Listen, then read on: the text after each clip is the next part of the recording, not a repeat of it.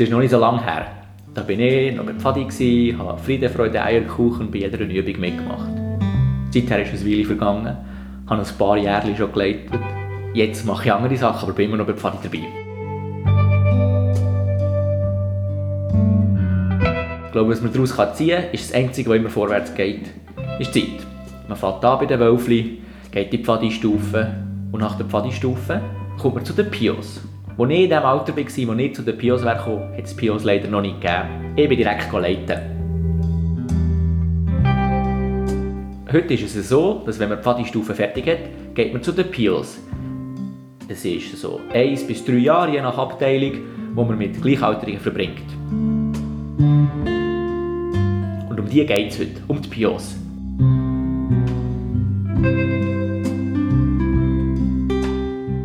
Herzlich willkommen bei Pfadi auf die Ohren und lernen ein bisschen etwas über die Pio-Stufe.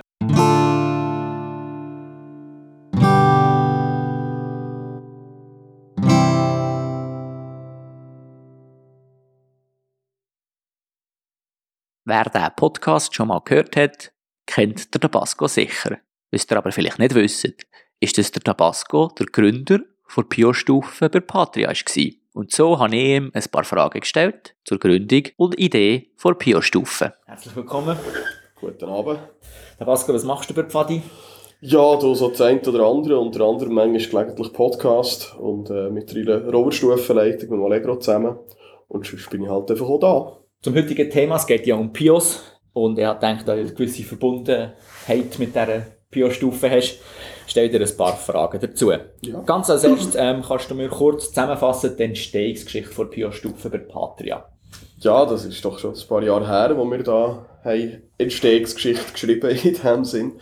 Nein, es ist genau genommen tatsächlich am Patria Geburtstagsfest gewesen, irgendwo im September 2013. Ich war dann an der Krücke gebunden, weil ich gerade Zeckenbiss hatte, Borrelioseninfekt habe einen Aussenbar am Abend äh, bedient. Dann haben sie jetzt geschifft wie Affen. Wir mussten reinzügeln, haben sie in die Lappisbude gesetzt. Und eigentlich waren nur noch der Pax und ich da. Gewesen. Äh, und haben zusammen diskutiert. Und irgendwo ist mir das aufgefallen, dass bei der Pfadi Patria, wo so ein riesiger Chor ist, dass, äh, wie schade ist, dass die Pfadi keine Pio-Stufe hat. Weil ich finde, ja, zum einen durch die Grösse hat man irgendwo meines Erachtens so eine Vorbildsfunktion. Äh, zum einen und zum anderen ist, finde ich, Pio-Stufe etwas sehr Spannendes. Ich habe damals bei, Pfadi St. Christophorus auch schon Pio-Stufen mitgeleitet. Und habe ich gefunden, ja, hey, es wäre etwas. Und der Pax ist von einer anderen Seite hergekommen, hat aber echt auf das Gleiche rausgewählt, ja, Pio-Stufe wäre gut. Ähm, wir haben schon vor der Pio-Stufe den einen oder anderen Anlass zusammen organisiert für Fenner, so, wo, wo erfolgreich war, wo immer noch in aller Munde ist von denen, die es damals erlebt haben. Wir haben irgendwann es vielleicht allenfalls so vor, das mal wieder zu machen, aber dann vielleicht später mal mehr zu diesem Thema.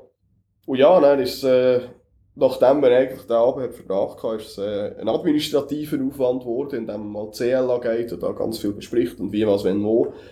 Aus meiner Sicht leider ist der Pax AL geworden und hat schlicht keine Zeit mehr für die Pio-Stufe. Ja, dann hat er selber verkücheln äh, und, und organisieren und machen tun, was nicht immer ganz einfach war, weil, ja, musst du halt auch selber shooten, dass irgendetwas passiert, weil ein AL für die Pio-Stufe, wie du ausbildest, hat es damals halt noch nicht gegeben, es hat einfach Chorleitung gegeben und der Tabasco, wo irgendjemand probiert, das auf beide stellen und man müsste den richtigen Zeitpunkt abwarten, wo man einen leiterstarken Jahrgang äh, hat, so, oder leiterstarke Jahrgang hat, dass man genug Leiter hat und sich kann leisten dass man dann dann mal ein, Ausfalljahr in dem Sinn hat, weil man neu die Pio-Stufe fährt und, und entsprechend ein Jahr lang keine neuen Leiter kommen.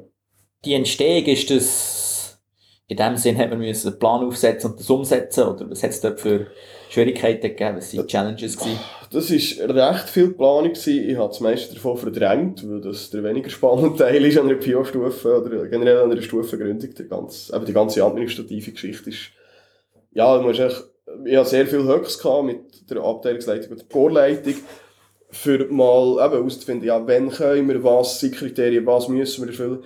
Äh, eine PO-Stufe nach PBS ist drei Jahre, von 15 bis 18. Für mich war aber klar, gewesen, dass ich den Fenner beibehalten weil ich den Fenner eine sehr, sehr wichtige äh, Position finde. und ihr Verantwortung verändern, nicht ihre Verantwortung Leitpfad, ich will weiter haben. Entsprechend ist schon klar gewesen, also wird es maximal zwei Jahre, aber damit man ja irgendwie zum einen die Leiterlücke in sich überbrücken kann, zum anderen aber auch irgendwo die Gefälligkeit von der alteingesessenen Patriarchen hat, wo mich dann nicht wirklich kennt hat. Gewisse haben mich aus dem Jubilat kennt, haben gewusst, dass ich ein Macher bin und, und mich für Sachen einsetzen und das wirklich probieren, seriös gut umzusetzen. Ist es halt schwierig gewesen, dort auch alle Leute abzuholen, dass man irgendwo kann sagen ja, wir können es machen. Und im Endeffekt war es viel Werbung gewesen, Werbung für das eigene Ding machen in dem Sinn und mit den Leuten reden und äh, immer wieder Robert gesehen, ja, weisst aber da und hier, und, ja, schau, das ist so und hier überlegt und eigentlich ist es fast wie bei einer politischen Kampagne oder etwas, was du als Politiker durchsetzen du musst einfach allem selbstsicher sein. Oder wie, wie man es im Albila lernt, zur Not gibt es halt das Ab da, selbstsicheres Auftreten bei totaler Ahnungslosigkeit. Das tut nach sehr viel Aufwand. Was ist deine persönliche Motivation dahinter, den Aufwand auf dich zu nehmen und das umzusetzen? Ja, das ist eine Frage, wo, wo man sich immer mal wieder stellt, äh, wenn man lang in der Pfadi ist. An und für sich ist es echt Pfadi zu machen. Und für mich war klar, gewesen, ja, Zweigstufe ist doch, bin ich langsam zu alt dafür. Ich finde nach wie vor auch, dass Pio-Stufenleiter das Vorteilhaft ist, wenn die ein bisschen Erfahrung haben, vor allem einfach Leitererfahrung. Sei das erste oder zweite Stufe, das kommt hin und vorne nicht drauf an, aber Leitererfahrung, weil nur so kannst du auch Wissen weitergeben. Weil eine Pio-Stufe ist für mich eigentlich, wenn man es sehr böse sieht, ist es eigentlich ein Ausbildungsjahr. Es soll nicht nur das sein, um Himmelsgotts Willen nicht. Es soll massiv mehr sein, aber es ist ein Jahr, wo du als Teilnehmer dich ausleben kannst, weil du mit Gleichaltrigen unterwegs bist und, und Seich kannst machen. Und ja, du musst damit können leben, dass du halt vielleicht mal einfach wirklich nur äh, verkochte Spaghetti und ohne irgendetwas hast.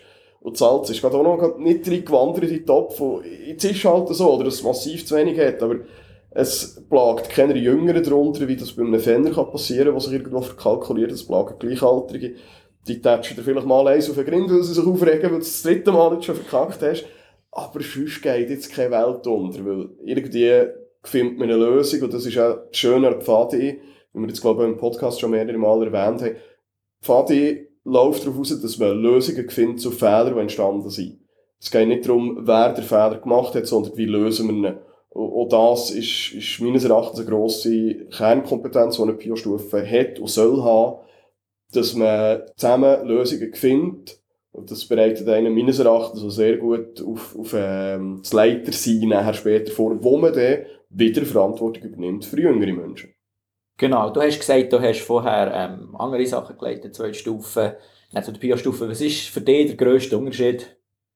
Abgesehen vom Alter, also. Äh, ja, bei der zweiten Stufe sind es wirklich noch reine Teilnehmer. Ich habe selber nie Wölfer geleitet, ich bin dort jemanden kochen. Ich wäre ein brillanter Wölferleiter, nein, natürlich nicht. Das ist meine Art und Weise, ähm, mit, mit Sachen, Menschen umzugehen und einem Hang zum Sarkasmus suboptimal. Weil, wenn die Zwölf dreimal das Gleiche fragt und es immer richtig beantwortest und beim vierten Mal fragt es wieder und du wirst sarkastisch, wird es genau die sarkastische Antwort ausführen. Das ist halt heikel. Früher hatte ich auch noch vielleicht ein weniger lange Nerv gehabt, um so etwas überhaupt anzutun. Da bin ich durchaus älter geworden. Äh, ja, von dem her ist es wie immer klar gewesen, dass ich zwei Stufen leite. Ja, du hast halt Teilnehmer, sie sind dort wirklich immer noch Teilnehmer. Äh, und bei den Pios sind Teilnehmer schon auch Teilnehmer, aber es sind junge Erwachsene irgendwo durch. Und gewisse sind aber dann gleich auch noch strenger Pubertät, das äh, merkt man halt, ja. Pubertät ist ja die Zeit, wo die Eltern anfangen schwierig werden. Äh, und die Leiter halt auch, oder immer die älteren Leiter, nur rumnerven, weil sie ging nur vorne drauf finden, jetzt mach mal. Vielleicht auch für den Coxi äh, zitieren, der hat das mal sehr schön zusammengefasst. Pio-Equipe ist meistens wie eine Lamborghini im Tiefschnee. Hat zwar 4x4 und ein Motorrad wie Arsch, aber vorwärts geht es eigentlich kein Meter. Und das Erlebnis habe ich immer wieder gehabt. Es braucht auch viel Motivation als Leiter, das einfach zu ertragen, zu finden, ja, ja, interessiert mich jetzt im Fall gar nichts. Macht einfach und ja, vielleicht geht es doch mal noch vorwärts, also, äh, der da voranzutreiben, dass dann mal vorwärts geht. Äh, du hast vor allem Herausforderungen genannt. Gibt es irgendetwas, was, so, was wirklich total viel einfacher ist bei den Pios? Ja, die Kommunikationsart und Weise. Du, äh, heute mit den sozialen Medien wie WhatsApp äh, gründest du automatisch von Anfang an WhatsApp-Chat und findest ja, dann da. Also du stellst zwar einen Tackler noch, dass du einen Tackler gestellt hast, aber eigentlich kommen die Infos alles über das, weil du kommunizierst schon nicht mehr via Eltern, du kommunizierst direkt mit deinen Teilnehmern. Und das finde ich einen sehr, sehr grossen Vorteil dort. Das, ja, es ist viel effizienter von, von deinem Sprachrohr als Leiter her. Die Römarken, das kennst du, glaube ich, selber auch, ist eine andere Geschichte, wie, wie, wie viel das zurückkommt und wie viel das dort muss shooten mit «Hallo, kommen wir mal noch eine Antwort, Freunde?» Das ist ein anderes Thema, aber ich will mich dort selber auch nicht rühmen, ich bin jetzt auch nicht der beste WhatsApp-Beantworter, man läutet mir halt gescheiter an. Du hast vorhin gesagt, dass das PIO-Jahr oder das Ausbildungsjahr ist im Sinne von Ausbildung zum Leiter. Kannst du vielleicht beschreiben, die einzelnen Schritte dieser Ausbildung? Ja, wie soll ich sagen, Schritte ist schwierig zu sagen, ja, das für mich, in meiner Zeit, als ich Pios geleitet habe, ist probiert, modular aufzubauen. Ähm, Im Sinn, ja, wir machen, weil es halt eine von meinen Stärken ist, zugegebenermaßen viel Pioniertechnik. Ich bin aber auch der Meinung, dass wir als Pfadi uns fast nur noch mit äh, Pfadi-Technik, das beinhaltet Sani, Kartenkund, Pio-Technik, äh, und ich halt doch durchaus als Spezies Pio-Technik, äh, finde das wichtig, weil wir können uns durch das von anderen Vereinen und Kitas, die im Wald spielen, abheben. Draussen sind heute sehr, sehr viele Leute. Das ist nicht mehr ein Argument wie vor 10, 15, 20 Jahren. Heute ist, hey, wir lernen auch noch etwas. Wir können Seilband stellen, wir können äh, selber irgendwie Turm bauen, whatever. Wenn du kreativ bist und, und einigermaßen Knüppel kennst und Witze könntest anwenden, kannst du fast alles bauen. Und das äh, ist, ist meines Erachtens etwas sehr Cooles, weil das irgendwann so von der kreativen Lösungsansätze her im Berufsleben kannst brauchen. Aber vor allem auch im Leiterleben. Du merkst, ah, wir können das Geländespiel einfach auch machen und dort halt müssen es halt irgendetwas bauen. Also schreibt sich der Inhalt vom Geländespiel oder das Ziel vom Geländespiel mehr oder weniger schon von alleine. Thema Futura. Bist du dort beteiligt gewesen? Ja, äh, bin ich gewesen, bin aber der Meinung, dass der Futura losgelöst von Pio-Stufe sollte behandelt werden. Es findet zwar im Pio-Jahr statt, es hängt zusammen, aber der Futura ist ein eigenes Paar Schuhe. Das ist, wie soll ich sagen, speziell gelaufen, dass ich auch die Futura-Hauptleitung hatte. Das ist aber meines Erachtens unabhängig von der Pio-Stufenleitung. Theoretisch. Praktisch ist etwas anderes, aber jetzt haben wir zum Beispiel ein Hauptleiter Tonto als äh, Futura-Hauptleiter und die Pio-Stufe wird von Rubia und von Loka geleitet. Das muss nicht die gleiche Person oder die gleichen Personen müssen beides machen. Das ist wichtig so, dass man das dann auftrennen kann. Gehört aber, wie vorher erwähnt, zu diesem Ausbildungsjahr dazu. Genau, äh, schließen wir das Ausbildungsjahr gerade noch ab. Ähm, manche Pios machen noch einen Basiskurs in diesem Jahr. Ist mit dem etwas zu tun gehabt, oder? Ja, ich habe sie genötigt, sich anzumelden. Oder beziehungsweise am Anfang habe ich selber angemeldet, was noch ein komplizierter war mit der äh, MyData. Nicht, dass es jetzt unkompliziert ist, aber es ist ein bisschen besser geworden, ein bisschen einfacher und man hat das dort ein bisschen mehr überdeicht, weil wenn du 16 Pios musst anmelden auf Basiskurs, bist du doch recht dran. Weil du musst vorher auch noch entsprechend, das musst du so oder so als Pio-Stufenleiter oder als AL. Bei mir ist es halt durch das, dass ich es aus dem Boden habe gestanzt, ein bisschen speziell gewesen musst du abklären, ja, was willst du? Willst du Wölfli-Basis äh, machen? Willst du Pfader-Basis machen? Ja, wenn du die Pfader-Basis machst, kannst du im Fall nicht trotzdem Wölfli leiten und umgekehrt dasselbe. Das braucht sehr, sehr viel, ähm, Gesprächs, äh, oder gibt sehr viel Gesprächsstoff mit den Pios, mit den einzelnen Pios, weil das halt einfach alles musst reinnehmen. Wir haben das dann im zweiten Jahr probiert, möglichst in Futura reinzunehmen, dass das, wenn der Futura bestanden, bist du eigentlich reif, wenn Futura am Technikprüfung bestanden, bist du reif für einen Basiskurs und entsprechend haben wir dort möglichst auch schon reingenommen mit, was willst du für eine Basis, in welcher Woche willst du noch und so weiter und so fort, weil es das administrativ wie massiv vereinfacht, weil du dann gerade alle da hast. Der letzte Teil von diesem Jahr, was sicher noch kommt, bevor wir Leiter werden, ist Schnuppern. Ja, richtig. Äh, für die, die Schnuppern nicht kennen, das ist auch die PIOS, mal ein bisschen erste, feine Leitungserfahrung können sammeln und an verschiedenen Orten, es sind nicht nur etwas gesehen, sondern es sind verschiedene Sachen gesehen. Was, was denkst du, was ist der Wert am Schnuppern? Ist, ist der für die PIOs, ist der für die Leitungsteams? Also generell muss man vielleicht vorher den Wert der Pio-Stufe oder einen von meinen äh, ausgeführten Werten für Pio-Stufe nehmen. Es gibt dem Chor und auch den Leiter oder Leitungsteam die Chance, sich lernen zu kennen, abte äh, abteilungs- bzw. einheitsübergreifend, was ich sehr wertvoll finde. Plus, es gibt vielleicht neue Kombinationen von, von Freunden, die zusammen leiten, die finden, ja, ich habe mir jetzt nie vorgestellt, Wölfe zu leiten, äh, aber hey, komm mal mit dir, mache ich das, cool, wir haben es ja lustig zusammen und das ist ein sehr, sehr wichtiger Punkt, dass man es zusammen lustig hat als Leiter. So diese Synergie muss man dort unbedingt nutzen. Und Schnuppern an sich hat meines Erachtens der Mehrwert, dass du die verschiedenen Stufen lernst kennen, auch verschiedene Einheiten. Ich habe eigentlich immer geschaut, dass sie mindestens eine Einheit gehen, gehen schnuppern, die sie eigentlich nicht so interessiert, die sie auch erklären, es interessiert mich nicht, habe ich gleich gefunden, wo du gehst. Weil alles, was du im Leben machst, hast du irgendeinen Lerneffekt. Es kann sein, aha, ist doch noch spannend. Es kann sein, nein, meine Meinung wird bestätigt, ist scheiße, aber auch dann profitierst du, weil vorher hast du eine vorgefertigte Meinung, die dir irgendwie die Brüder oder die Schwester gesagt oder weiss der Teufel was.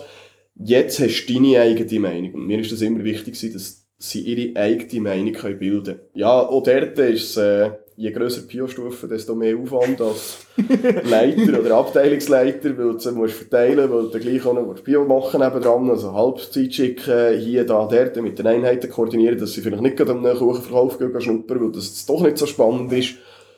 Ja, viel mehr kann ich, wollte ich dort nicht dazu sagen, das gehen nicht zu fest in Details rein, die sonst kein Mensch interessieren. Gut, äh, merci von mir. Wenn ich auf meine Liste schaue, äh, sind das meine Fragen gewesen.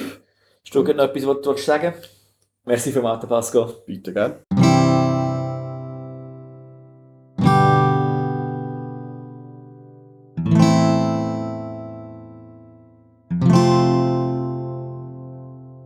Nach dem detaillierten Interview mit dem Tabasco haben wir jetzt noch eine Geschichte aus dem Dschungelbuch, vorgelesen von Jin. Teil 8. Ein unbekannter Lut. Es duftet nach süßen Früchten und blüht in allen Farben. Heute ist der längste Tag des Jahres. Mowgli, Tama und Balu treffen sich am Wasserloch auf der Suche nach Wasser und Schatten. Die Hitze macht schläfrig und schon bald schlummern die drei Freunde ein. Da kommt Lady Wukai aufgeregt angeflogen und weckt die drei. Noch etwas müde hören sie zu, was Lady Wukai berichtet. Sie hat einen Laut vernommen, den sie noch nie gehört hat. Ich weiß nicht, von welchem Tier er stammt. Mowgli, Du bist der Experte in Tiersprachen. Kannst du mir sagen, was der Laut bedeutet? Ich kann nichts hören, meint Mogli. Aber ich komme gerne mit und höre mir den Laut aus der Nähe an. Die Neugierde ist auch bei Tama geweckt. Balu möchte zwar lieber noch etwas vor sich hindösen, aber die Kinder und Lady Wukai drängen ihn, sie zu begleiten. Zu viert machen sie sich auf den Weg. Lady Wukai fliegt voraus zu dem Ort, wo sie den Laut zum letzten Mal vernommen hat. Aber da ist nichts mehr zu hören.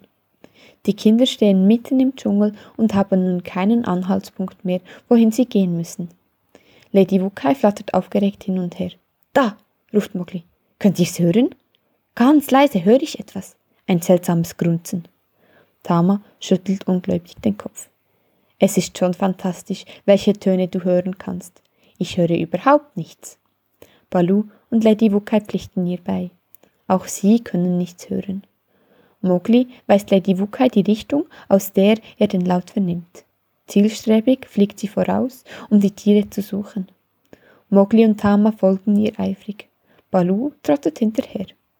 Er schmunzelt über den Eifer, den die Kinder entwickelt haben. Die Neugierde, die sie für ihre Umwelt entwickeln, gefällt ihm. Nach kurzer Zeit kehrt Lady Wukai zurück. Eine ganze Gruppe seltsamer Tiere marschiert da vorne durch den Wald. Von ihnen kommt das seltsame Geräusch, das Mowgli gehört hat. Solche Tiere habe ich noch nie im Dschungel gesehen. Ein bisschen erinnern sie mich an Iki, das Stachelschwein. Sie sind aber ein gutes Stück größer und anstelle von Stacheln haben sie ein Fell. Alle schauen gespannt zu Balu. Wenn jemand diese Tiere kennt, dann ist es Balu. Tatsächlich weiß er die Antwort. Das sind die Wildschweine, beginnt Balu zu erklären. Jedes Jahr, am längsten Tag, versammeln sich, sie sich im Dschungel. An diesem Treffen machen sie aus, wer im kommenden Jahr die Rotte leiten wird. Natürlich sind Tama und Mugli neugierig und wollen den Schweinen folgen, um ihrem Ritual beizuwohnen. Seid ihr sicher? fragt Balu die Kinder. Wenn ihr die Wildschweine beobachten wollt, müssen wir fernab von unseren gewohnten Schlafplätzen übernachten. Das könnte feucht und kalt werden. Doch diese Aussicht schreckt Mogli und Tama nicht ab. Im Gegenteil, sie finden es sogar aufregend, in der Wildnis ein einfaches Nachtlager zu errichten. Eifrig versichern sie Balu, dass es ihnen überhaupt nichts ausmacht, draußen zu übernachten. In sicherem Abstand folgen die vier Freude den Schweinen. Außer Mogli kann niemand den Laut hören. Sicher führte die kleine Gruppe durch den Dschungel. Als die Sonne zu sinken beginnt, bleiben die Wildschweine stehen. Lady Wukai bricht zu einem Erkundungsflug auf und meldet, dass die Gruppe auf einer großen Lichtung rastet. Das wird die Stelle sein, wo sie ihr Ritual abhalten, meint Tama müde und hungrig. Kommt, wir schlagen hier das Nachtlager auf und warten, bis das Ritual beginnt.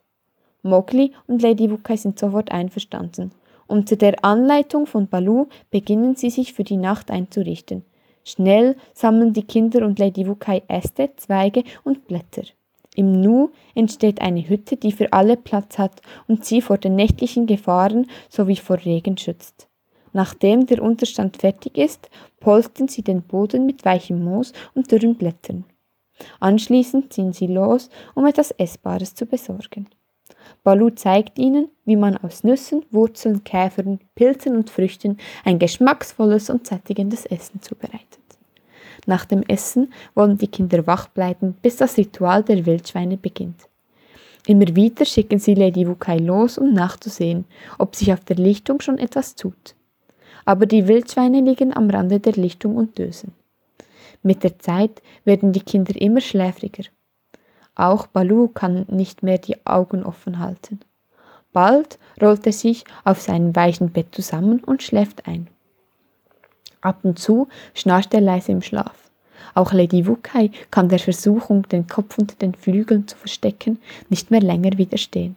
Schließlich fallen auch den Kindern die Augen zu.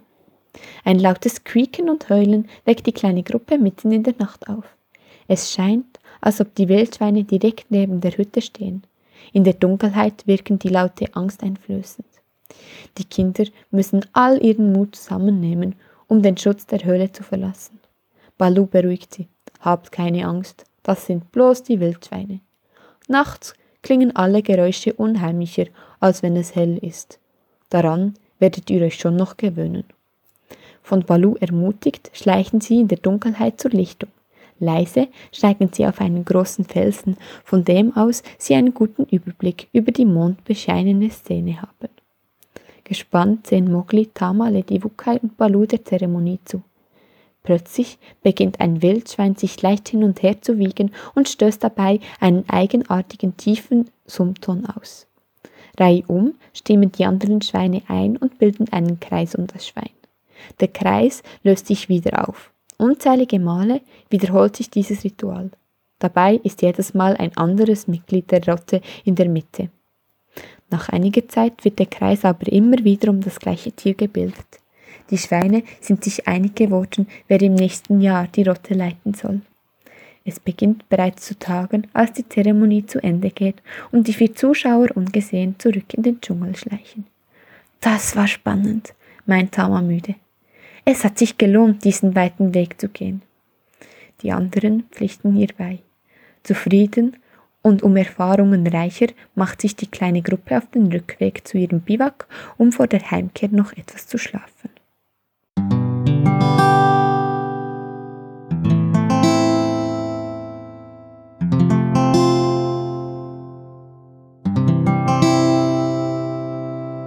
An einem wunderschönen Sonntagnachmittag sitze ich im Garten mit meinem Interviewgast. Ich lasse mich jetzt zuerst gerade vorstellen. Wer bist du?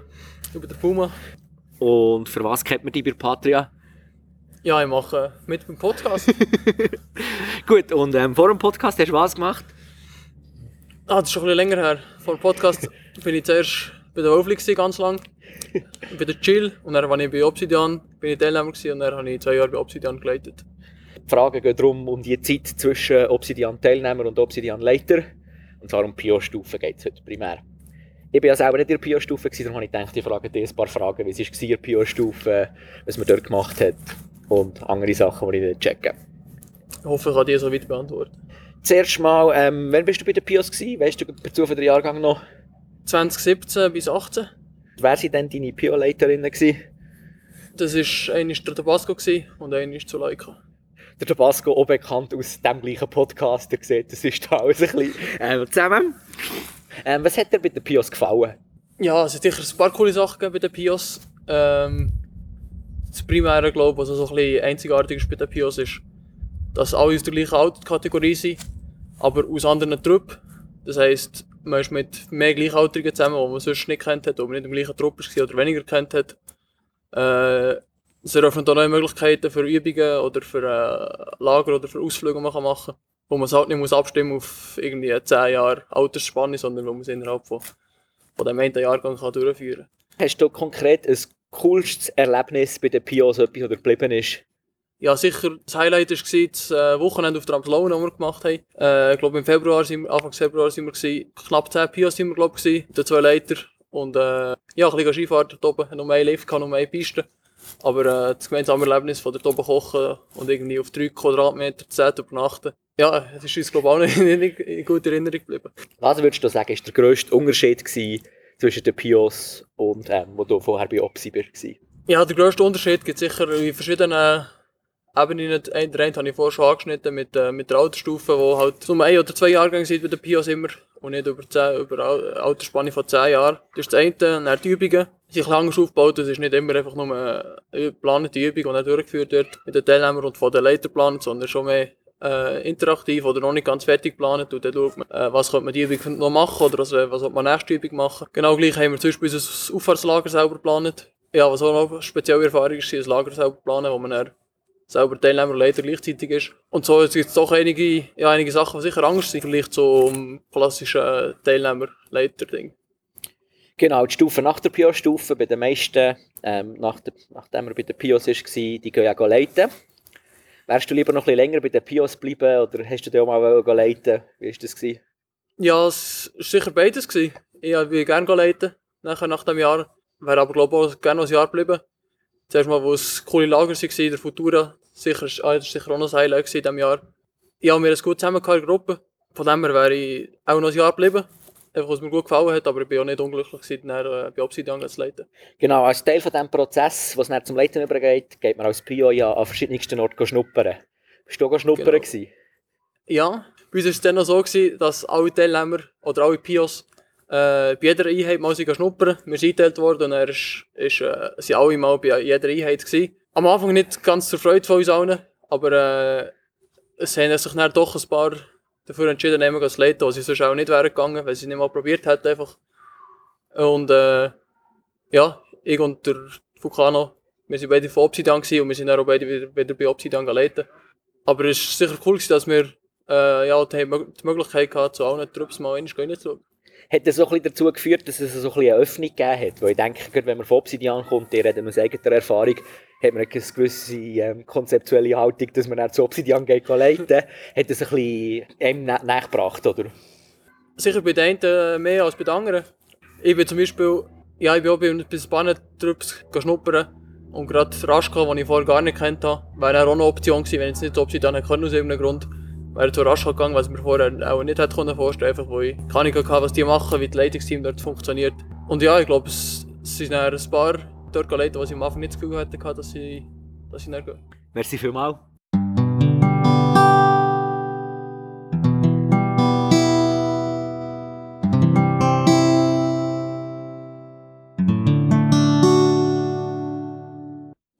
Für die heutige Podcast-Folge habe ich bei drei den aktuellen Pios, bei Kahira, bei Sepia und bei Lioba mal nachgefragt, wie es ihnen in diesem Pio-Jahr so gegangen ist, wo doch halt ein bisschen speziell war, was sie sich vor der Zukunft noch so vorstellen und ob sie sich schon aufs Leiten freuen. Und dazu stellen sie sich euch jetzt mal selber vor. Ich bin Lioba, bin 16 und bin vor der Pio-Stufe bei Gürbe und bei Göber bin ich seit 2016. Hallo, ich bin Sepia, bin 16 und bin seit 2018 bei Gürbe. Äh, momentan bin ich in der Pia-Stufe. Hallo zusammen, hier ist Kahira. Ich bin seit letztem Sommer jetzt bei den Pios. Und vorher bin ich bei Gürbe und eben seit einem halben Jahr bin ich bei den Pios. Und seit etwa ja, vier Jahren bin ich jetzt in Pfadi. Und was hat euch bis jetzt an der Bio-Stufe am meisten gefallen? Ist bei mir auf jeden Fall, dass wir mega viel selber entscheiden können. Das finde ich fast am coolsten. Das, was mir bei den Pios am meisten gefällt, ist, dass wir unsere eigenen Übungen dürfen planen und dass wir alle im gleichen Alter sind.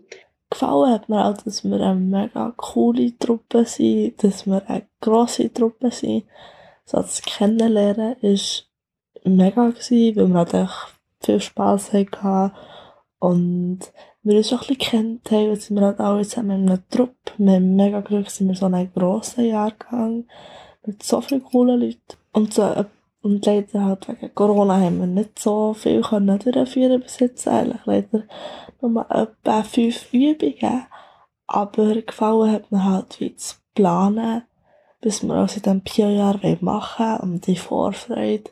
Und ich hoffe, dass wir dann gleich noch jetzt so in dem nächsten halben Jahr bis zum Sommer, bis dann wir Pios anfangen leiten, noch ein paar Sachen von denen können machen Und von all diesen vielen coolen Sachen, die ihr schon erlebt habt, was war euch das beste Erlebnis in der Pio-Stufe? Ich habe mega cool die Crazy Challenge gefunden, wo wir gegen die anderen Pfadis gemacht haben. Weil wir noch nicht so viel erlebt haben wegen Corona, ist halt einfach das Futura-Lager letzten Herbst, also in der Herbstferien, mega präsent. Das war mega cool. Gewesen. Auch mit den externen Pfadis war es mega cool. Gewesen.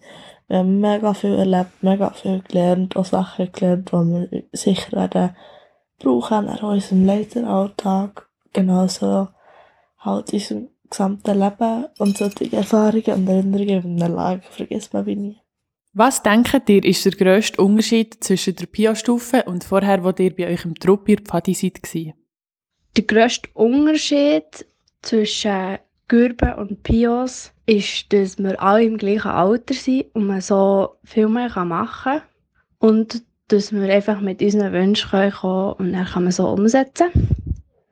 Der grösste Unterschied ist natürlich, dass wir bei den Pios jetzt alle den gleichen Jahrgang haben und es nicht mehr so eine krasse Storyline gibt, wo wir jedes Mal irgendetwas zu einem bestimmten Thema machen. Anders ist, dass wir selber entscheiden können, was wir machen wollen, dass wir selber mitreden können und dass wir halt auch ein bisschen mehr Zeit haben, uns mit den anderen Pios auszutauschen. Und was hofft ihr noch im Rest von eurem Pio-Jahr zu erleben? Dass wir allein das Auflachen planen und das dann auch durchführen können. Ich hoffe, im Rest von dem Pio-Jahr noch ganz viele spannende Sachen dürfen zu erleben. Ich hoffe sehr, dass ich bei vielen coolen Trupps schnuppern und ich hoffe, dass wir noch viele Sachen geplant haben, wir viele mega coole Sachen geplant dass wir die noch gleich durchführen können, aber auch sicher ein Teil davon. Und auf das freue ich mich sehr. Und meine letzte Frage ist noch, freut ihr euch schon aufs Leiten und wo würdet ihr gerne leiten? Ich freue mich sehr aufs Leiten und ich werde unbedingt zu Gürben gehen, weil ich schon so lange bei Gürben bin. Ich freue mich sehr aufs Leiten und am liebsten würde ich bei Gürben. Ich freue mich sehr aufs Leiten und ich gehe vermutlich wieder zurück zu Gürben back to the roots, so was auch die meisten machen. Oder auch viel machen. Oder halt viel, wenn sie noch bei den Wölfen waren, gehen sie wieder zu den Wölfen zurück. Aber ich gehe wieder zu Gürben.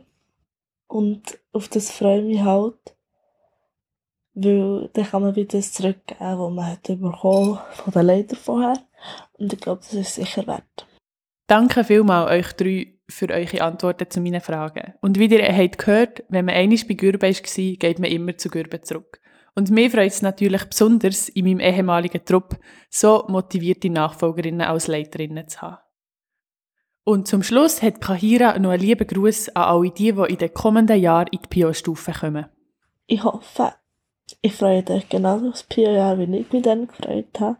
Das ist sicher cool, wenn ihr noch die gleichen Leute habt wie ich, dann freut mich, weil es lohnt sich mega.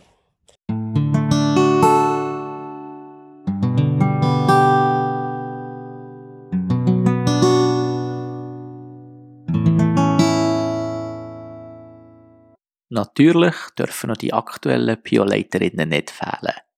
Darum habe ich ein Interview mit ihnen geführt. Ganz zuallererst Wer seid ihr und was leitet ihr aktuell? Ich bin Loka. Ich leite momentan die Bio-Stufe zusammen mit der Rubia. Ich war davor aber Wölfli-Leiterin und habe drei Jahre Bagira geleitet zuerst. Und dann noch ein Jahr Schirkan. Ich bin Rubia und ähm, ich habe drei Jahre lang bei Rikitiki geleitet und leite jetzt seit letztem Sommer die Pio-Stufe. Rubia, bist du selber auch bei den Pios gewesen? Ja, voll. Als die Pio-Stufe bei Patria gegründet wurde, habe ich zum ersten Jahrgang gehört, wo hat dürfen in die Pio-Stufe gehen. Und du, Loka? Ich persönlich bin nicht bei den Pios, gewesen, weil es das erstens dann noch gar nicht hat gegeben Also die Pio-Stufe hat es dann, als ich verleiten noch gar nicht gegeben. Und zweitens bin ich auch gar nie wirklich Teilnehmerin gewesen in der Pfadi, sondern bin direkt Leiterin geworden. Was war bei euch die Motivation gewesen, zum Pio leiten? Ich habe drei Jahre lang bei Rikritiki geleitet und ich habe so mega genossen, die Wölfli zu leiten, weil es mega herzig war und sie haben mir mega mitgemacht und so.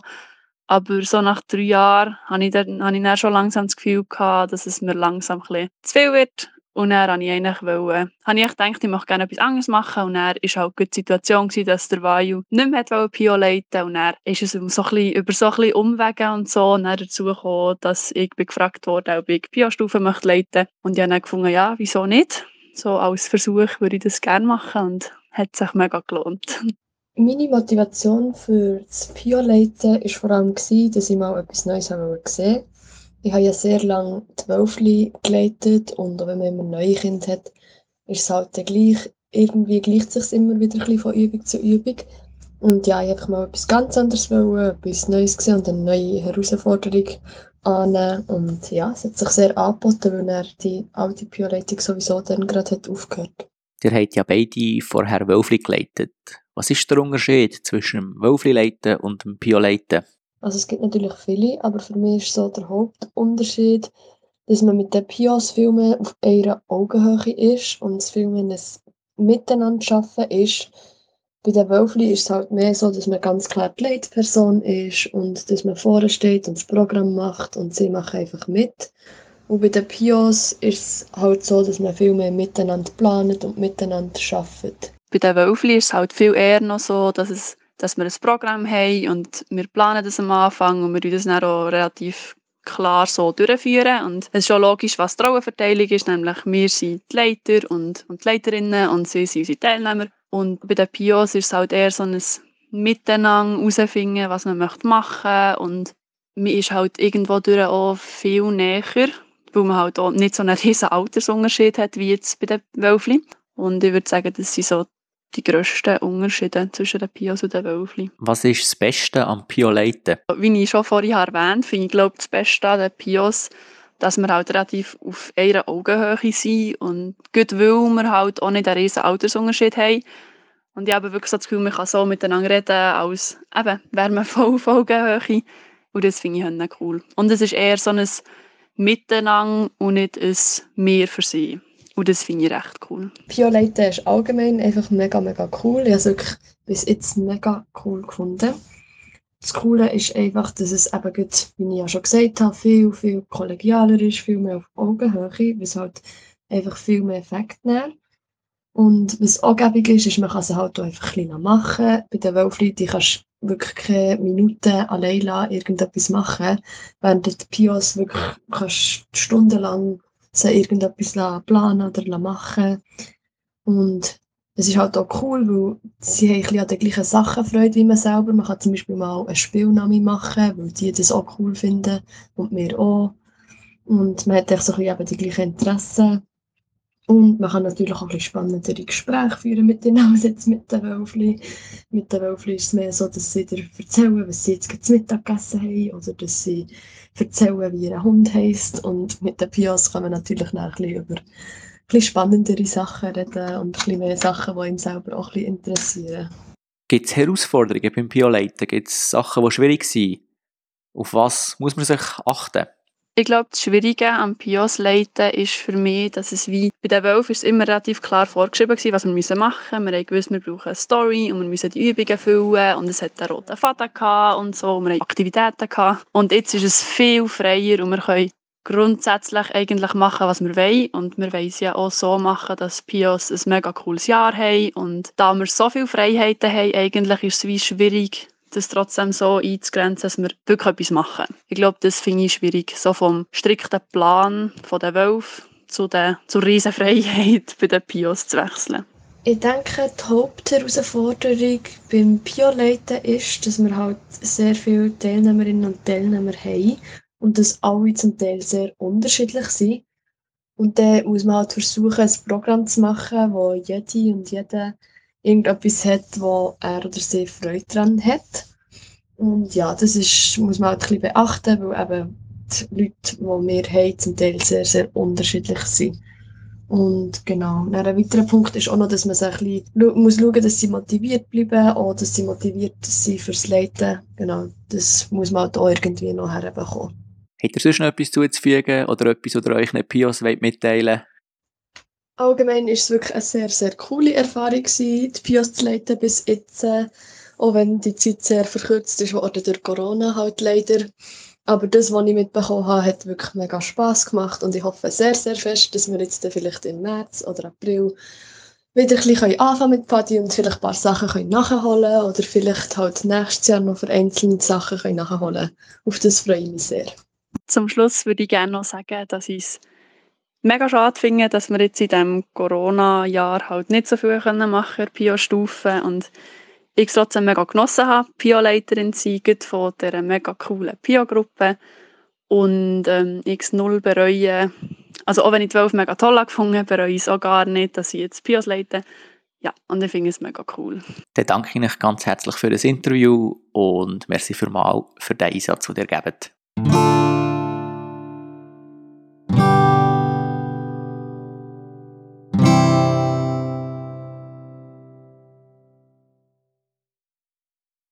Vor der Rubia und der Loca hat der Vayu Pios geleitet. Also natürlich nicht ganz eigenhändig. Aber am besten, er erzählt es nicht einfach direkt. Hallo, ich bin der Vayu und ich habe zwei Jahre Pios geleitet mit der Suleika und ein Jahr, also eins von diesen zwei Jahren das dritte mit dem Tabasco noch. Ich habe lange vorher Turmalin geleitet und habe einfach etwas anderes noch machen. Es hat mich einfach gereizt, mit noch etwas älteren Kind, Pios halt, Jugendlichen, können zu arbeiten wo er bald leiten und dann kann man ihnen noch ein Sachen mitgeben, die man vielleicht selber sich hat gewünscht mitzubekommen, bevor man anfängt leiten. Ich war darum selber nie bei den Pios. Es hat es noch nicht gegeben, wo ich von den Pfader bekommen und habe leiten. Ich habe mich auch gefreut, um noch etwas Neues zu erleben. Ich habe ja Pfader geleitet und ich muss sagen, zwischen den Fenner und den Pios hat es nicht einen riesen Unterschied, aber gleich ziemlich. Sie sind halt schon fast erwachsen und man kann ihnen mega viel zutrauen. Sie können mega viel, sie bringen ihre eigene Energie mit rein, ihre Wünsche und man muss dann auch nicht irgendwie noch viele Sachen gehen, nachkontrollieren, ob sie jetzt tatsächlich das Neune haben eingepackt oder so, weil wenn es halt fehlt, dann fehlt es halt und dann ist halt Pech. Aber für das sind sie selber genug gross. Ich habe Samu eine super Zeit gefunden in diesem Leitungsteam und mit den zwei Pio-Generationen. Ich glaube, so etwas, was echt mega cool war, war der Hotdog-Stand. Da haben wir, wo der E-Grand Prix hat stattgefunden, beim Egusee den ganzen Tag Hotdogs verkauft. Und zuerst ist es so schleppend gelaufen. Und dann plötzlich, etwa ab dem 6 Uhr am Abend, ist unser Stand explodiert. Wir sind dann viel länger dort geblieben, als wir eigentlich geplant hatten. Das war auch super. Mit einem Plus sind wir auch rausgekommen und so. Eigentlich total ein guter Abend das ist so ein bisschen, dort haben sie halt wie sich selber überlegt, was verkaufen wir, die Schildchen erstellt mit den Preisen, haben Schichten eingeteilt und einfach so halt sehr mitdenkt beim Organisieren. Richtig cool. Ich habe auch sehr gerne gehabt, wenn die Bios einfach ihre eigenen Sachen haben mit eingebracht Einmal haben sie gesagt, wir wollen mal schlöfeln. Und dann haben sie einfach abgemacht, wenn, haben dann die Eintritte gekauft und sind dann mal schlöfeln. Das war echt super. Gewesen. Etwas, was wir besonders ist geblieben, das war der Kochwettkampf. Pio-Gruppen gegen, oder eine Pio-Gruppe gegen uns als Leitungsteam. Zwar sind das, glaube ich, der Fuso, der Tabasco und ich, gewesen, wenn ich mich recht erinnere. Wir sind alle, wir sind sozusagen wie das erfahrene Lagerküche-Team, das gegen die Pios ist antreten. Und sie haben uns mit jugendlichem Elan, viel Fantasie und wahnsinnigem Einsatz absolut geschlagen. Die zwei, die zwei ersten Gänge waren okay. Gewesen. Und dann ist das Dessert gekommen und ja, ich habe hier die Tochter von Jury-Expertin. Wie war das Dessert vom Leitungsteam schon wieder? Gewesen? Einfach in die Hose ist es die haben eigentlich eine gute Idee und wollten Cornflakes mit Schoki drum machen. Das ist doch so das Dessert, das wir alle super finden. Und sie haben sich, sich ein bisschen einfach machen und haben darum die Cornflakes auf ein Blech da, die Schoki drüber da und in den Ofen geschossen. Und leider ist die Schoki nicht geschmolzen, sondern wenn dann nur schwarz geworden. Ja, es hat auch keine Punkte gegeben und ich glaube, das Fazit war kläglich versagt. Und äh, die Bios haben dort in diesem Gang auftrumpft mit einem selber gemachten, geschichteten Kuchen. Zwar nicht gebacken, aber echt wahnsinnig elegant mit Erdbeere und so Schoki, Gützli, Rahm, wunderbar. Zur Vorspeise haben sie Focaccia, glaube ich, selber gemacht und er im Hauptgang selber gemachte Spätzli. Und wir haben schon ein gutes Risotto gehabt, aber wir haben nicht ganz mithalten Also sie hätten sowieso gewonnen, aber mit dem nicht so tollen Dessert von uns haben sie dann absolut übertrumpft und wir haben ihnen dann einen winzigen Pokal gezeichnet und sie haben sich trotzdem sehr gefreut. Und es ist wie halt auch so etwas, bei Wölfli hätte ich auch müssen voraus einkaufen und einen grossen Schleckisack zusammenstellen, damit sie dann etwas haben, wo sie sich freuen können und wo sie heimnehmen können oder ein Foto für sie erstellen oder so, dass sie etwas können den Eltern zeigen. Und bei den Pios ist schon wieder die ganze Challenge so cool gewesen, dass es nicht unbedingt noch einen riesen Preis hat gebraucht. Und das ist auch irgendwie etwas Schönes. Der Triumph über den Fuso und die anderen erfahrenen, alteingesessenen Lagerköche ist einfach Lohn genug gewesen. das ist doch verständlich irgendwie.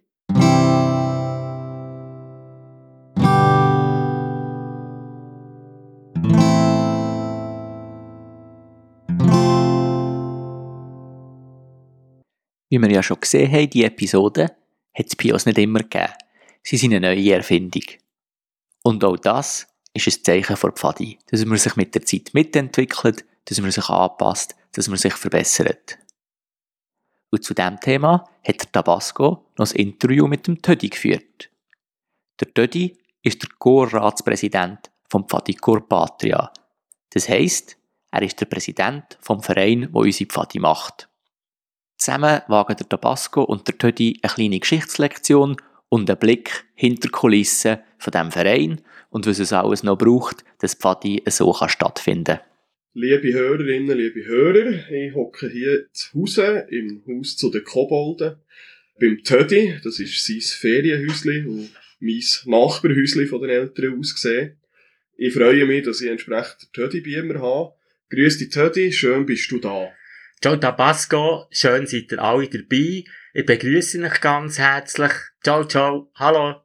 Ja, Tödi, ich fand es schön, wenn du dich kurz vorstellen Also, ich bin der Tödi, wie schon gesagt. Ich bin Gorratspräsident von der Fadikor Patria. Früher war das Fadi Abteilung Patria. Gewesen.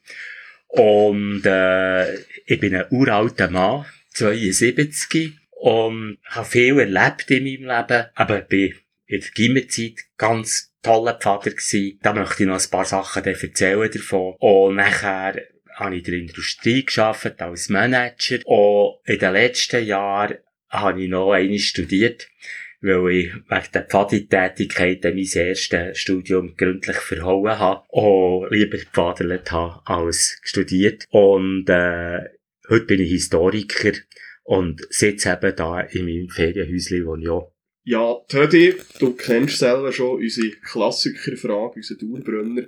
Was ist Pfadi für dich? Das ist eine ganz interessante Frage und die beschäftigt mich immer und immer wieder. Pfadi ist einmal eine Jugendorganisation und die Jugendorganisation unterscheidet sich durch andere Jugendorganisationen, weil sie sehr eine humanistische Grundeinstellung hat. Wir sehen vor allem in der Jugendorganisation Kind. Die Kinder sollen sich in einer Welt, in einer natürlichen, gesunden, schönen Welt entwickeln, sollen können spielen, sollen können das Leben lernen kennen und sollen Verantwortung lernen zu übernehmen für die Gesellschaft, also für ihre Gruppe oder später als Leiter für, für eine Einheit oder sollen lernen Verantwortung übernehmen gegenüber der Umwelt, gegenüber einem Tier, äh, Respekt gegenüber der Natur. Und es muss jedes Kind können mitmachen bei den Pfadfindern. Es gibt keine, die zu wenig ehrgeizig sind. Es gibt keine, die zu gescheit sind, sondern es müsste für jeden jungen Mensch, der mitmachen will, von jeder Religion, von jeder Sprache, einen Platz haben in der Pfadi. Anhand deinem Alter können wir äh, einschätzen, dass du wahrscheinlich schon ewig und drei Tage Pfadi bist. Seit wann ist das etwa? Ja, das ist wahnsinnig lang. Es ist ja, was wirklich wichtig für mich ist worden, ist im Gimmer gewesen. Und die Gimmerzeit, das ist 68, 67, äh, in diesem Zeitraum gewesen. In diesem Gimmer haben wir verschiedenste Patrianer gehabt. Und wir haben uns kennt. Und wir haben zusammen Sachen können machen. Und wir sind alle am Anlass, wo wir nachher einen Pfadi-Anlass hatten, haben wir Krawatten getragen im Schulunterricht. Und alle zusammen haben gewusst, das sind Patrianer und die machen Zeug zusammen. Und in dieser Zeit bin ich Knappenleiter geworden. Was sind Knappen? Die Pfadi-Patria sind die einzigen die die Viertklässler, die Wölfe waren, zu Knappen gemacht haben. Und die Viertklässler haben nachher das Pfadi-Hemmli bekommen, nicht mehr zwölf Hemmli. Und die haben ein Lager gehabt. Die haben Pfingstlager gehabt. Und solche Sachen. Und das ist alles zusammen bereits ein Pfadi-ähnlich gewesen. Und alle Wölfli, von den Schweizer Sternen, von den Bubenberger und so weiter, die nicht knapp waren, sind neidisch geworden auf die Patrianer, weil sie Pfadi-Hemmli haben und nicht mehr Wölfshemmli. Und dort bin ich Leiter gewesen, ein Jahr lang das hat wahnsinnig gefällt, ja ganz viel können lernen kennen ist. Und nicht so schwierig gewesen zu leiten, weil alle das gleiche Alter hatten, natürlich. Und nachher hat man die am Schluss von diesem Jahr auf die Einheiten von dieser Abteilung, wo man drin war, können verteilen. Und das hat jedes Mal einen tollen Nachwuchs gegeben, jedes Jahr, für die Truppe. Die Einheiten haben dann Truppe geheissen. Nachher bin ich von so einem Truppleiter geworden. Bin ein paar Jahre Truppleiter und wir haben ganz tolle Lager gemacht zusammen. Der Hauptpunkt im Fadi-Leben ist ja ein Lager. Ich bin stark beeinflusst von der Lebensreform. Die Lebensreform hat gesagt, draussen sein, einen gesunden Körper, zurück zu der Natur. Wir haben ja also in den Lager selber Konfi gemacht, wir haben das Brot selber gebacken, wir sind äh, Sachen zusammensammeln zum Essen, wir haben selber gekocht, wir haben nie gekocht gehabt. Wir haben sogar so weit gegangen, dass die Fans die kleinen Gruppen zum Morgen selber gekocht haben. Ich kann mich gut erinnern, in der Verzaska sind wir gewesen, hinterst hinter der Verzaska-Tal. Und jedes Zelt war so fast auf einer Insel gewesen. Und dazwischen sind die Wasserarme von der Verzaska gewesen. Und Tannen hat's gehabt dort und Schlangen hat's gehabt und Libellen hat's gehabt und wir als, als Pfadfinder ist ein ganz, ganz ein tolles Erlebnis gewesen. Wir sind umgerannt in den Uniformen natürlich, wenn wir sind laufen, wir sind viel laufen und äh, sonst ist der Lagerbetrieb ähnlich gewesen, vielleicht wie heute viel Ballspiel oder, äh, oder auf Bäume klettern oder Steinstossen. Ich weiß nicht, ob man das heute noch macht, aber so hat das dort ausgesehen. Und im Lagerbetrieb haben wir ein Winterlager durchgeführt, weil Plati Patria hat dann Ringpfader gehabt. Heute heisst das Pioniers. Die hat es noch nicht gegeben in den anderen, in den anderen Pfadi-Abteilungen in Bern. Und das hätte ich so irgendwie hervorgehoben. Die Ringpfader, 14, 15, wir haben zusammen ein Winterlager gemacht, nach Weihnachten. Für das haben wir eine Sennhütte gehabt, in der Ostseite, wo wir uns getroffen haben, wo wir sind Skifahren. Einmal sind wir raufgelaufen auf den Rinderberg mit den Fällen äh, pro Tag und den Rest haben wir vielleicht zweimal können den Skilift nehmen, also die Gondelbahn, die es dann schon gegeben hat. Und so haben die Ringlager ausgesehen. Das ist auch ein Unterschied gewesen und das ist wichtig gewesen. Und die Ringgruppen, die sind auch in den normalen Sommer- und Herbstlager, sind die zwei Tage immer auf einen Hike gegangen wo ich etwas ganz Besonderes noch erleben. Das hat uns auch viel Erfolg gebracht in dieser Zeit. Und nachdem, dass ich so einen Trupp geleitet habe, Rot-Schwarze haben die geheissen, bin ich Abteilungsleiter geworden von Stockeren. Das ist, sind etwas über 200 Buben gewesen. Die von der Patria war dann noch nicht gemischt. Wir haben die einzigen weiblichen Wesen in der Abteilung, sie vielleicht die Freundin von einem Truppleiter, der sie mitgenommen hat ins Lager, aber das war eigentlich nicht offiziell. Gewesen. Aber wir hatten Wölfli-Führer. Die Wölfli sind nur von Mädchen geleitet worden. Eben bis zu der knappen Zeit. Und da haben wir drei äh, Einheiten gehabt, mit je 35, 40 Leuten. Und dort bin ich Abteilungsleiter gewesen, eben eine knappe Truppe. Und daneben natürlich noch Rovergruppen, die uns unterstützt haben, die mitgemacht haben und die dazu gezählt haben. So dass wir im Ganzen etwas über 900 Pfadfinder waren, äh, in der Patria. Mit fünf Abteilungen. Das ist etwa das, was ich da habe erzählen wollte. Ja, du hast vorher den Gordat äh, erwähnt und dass du dort der Präsi bist. Ich weiss natürlich, was das ist, frage aber hier für all die jüngeren Hö Hörerinnen und Hörer, die das noch nicht so kennen, was ist der Gordat und was macht das der Präsi? Okay, äh, der Gorrat ist eigentlich höchste Organ in unserem Verein Fadigor Patria. Und der Gorrat überwacht letzten Endes den ganzen Pfadi-Betrieb. Und der Gorrat hat Aufgaben, die die Gorleitung nicht hat. Und dort entlastet er eigentlich die aktive Gorleitung in dem, dass sich die Gorleitung nicht so müssen kümmern um die Finanzen von daheim, um die Heim, wo wir haben. Es ist ja wunderschön, dass wir die haben. Um, um, etc. Einfach alles, das Klimbim, was in einem Verein muss gemacht werden, das macht eigentlich der Gorrat. Andere Pfadigors oder Abteilungen, die haben einen Elternrat. Der Unterschied vom Elternrat zum Gorrat ist der, der Gorrat wird gewählt von Gorrat und besteht aus ehemaligen Leiterinnen und Leiter und aus Eltern, die irgendeine bestimmte Aufnahme im Chor übernommen haben. Chorleitung ist von Amtes wegen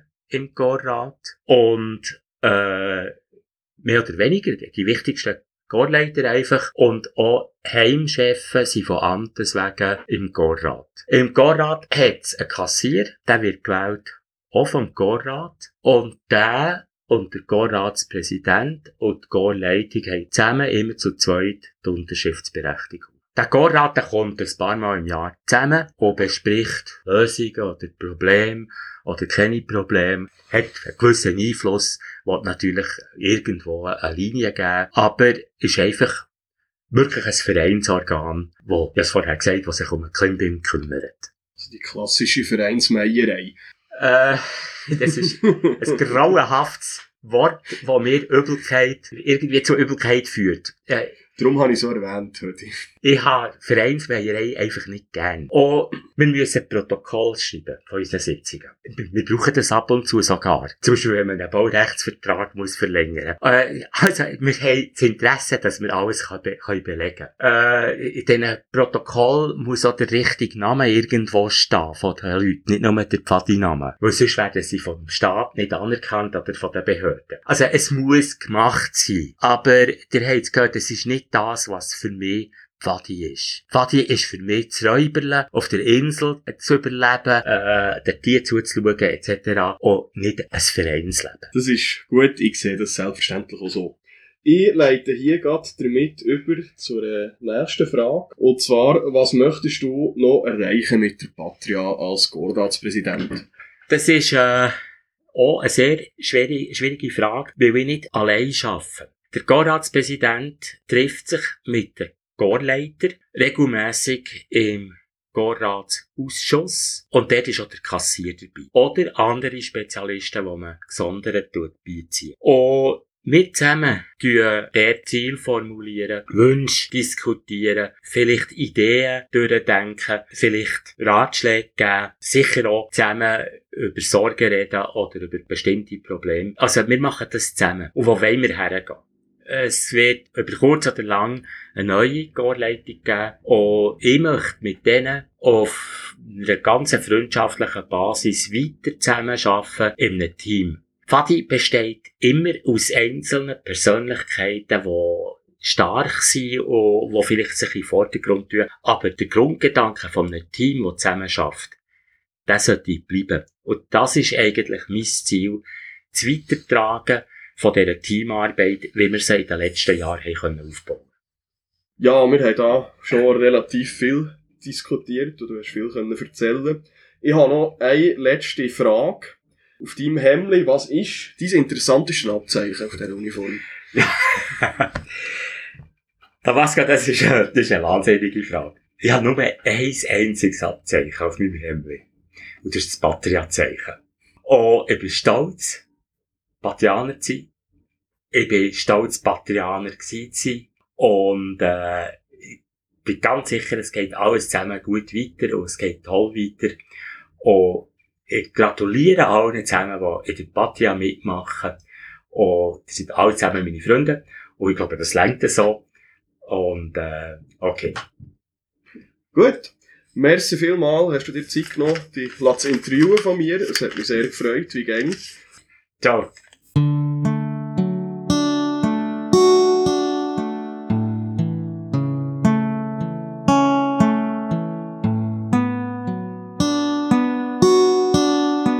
Das war es mit Pfadi auf die Ohren für diese Woche.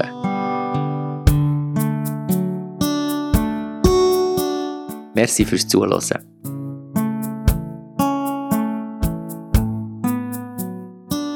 Wir machen als nächstes eine kleine Podcast-Pause und kommen aber schon bald wieder mit neuen Geschichten zu euch auf die Ohren. Ab jetzt gibt es die neuen Episoden immer am ersten Samstag vom Monat, immer am 6. Uhr am Abend. Gerade wenn du aus der Pfadi heimkommst. Wie immer freuen wir uns über jedes Feedback. Schreib einfach ein Mail an ohren.fadipatria.ch Diese Woche geht ein ganz grosses Merci an die Kahira, an die Lioba, an die Loka, an die Rubia, an die Sepia, an die Tödi und an Vayu.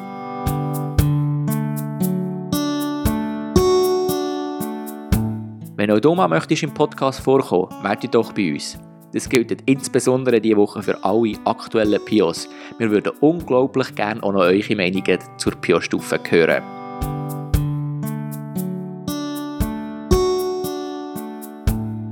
Merci vielmal bei allen denen, die uns schon mal etwas geholfen haben. Du findest alle Helfer bei uns auf der Webseite. Abonniere uns doch in einer Podcast-App. Dann merkst du automatisch, wenn wir mit neuen Episoden zurück sind. Die Links dazu findest du in der Beschreibung.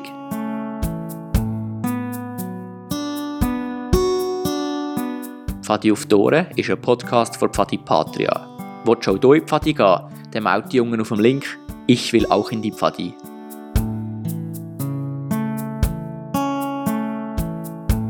Weitere Geschichten aus der Pfadi kannst du jederzeit in unserem Vereinsmagazin im Hallo lesen.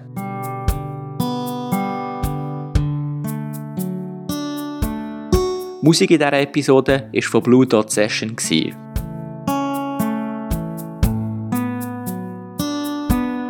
Fadi auf Tore wird von einem kleinen Team produziert. Das Team besteht aus der Crunchy, der Diami, der Gin, dem Puma, der Skilia, am Tabasco und mir, der Wombat.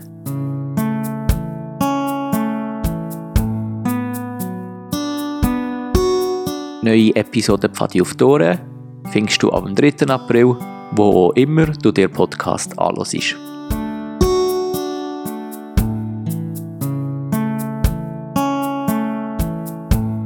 Bis bald.